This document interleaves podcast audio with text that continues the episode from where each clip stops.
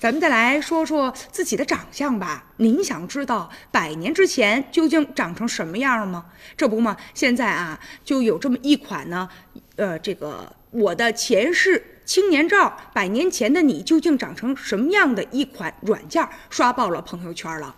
而其中呢，只要把自己的照片上传到这个 A P P 当中，这个小程序当中呢，就可以看到一张呢穿着这个过去的衣服的啊一个泛黄的老照片。也有很多的网友觉得这个确实挺有趣儿的。据说目前这一款软件呢，也已经收集了八百多万张用户的照片。李锐就在我自己的朋友圈看到了好多的小伙伴都在玩这款游戏。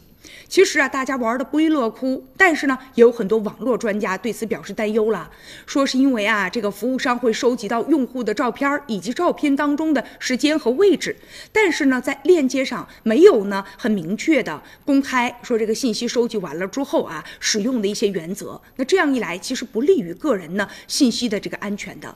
所以现在呢，我们在玩一些游戏的时候，确实也要注意啊个人信息的保护。其实网络也是一把双刃剑呢。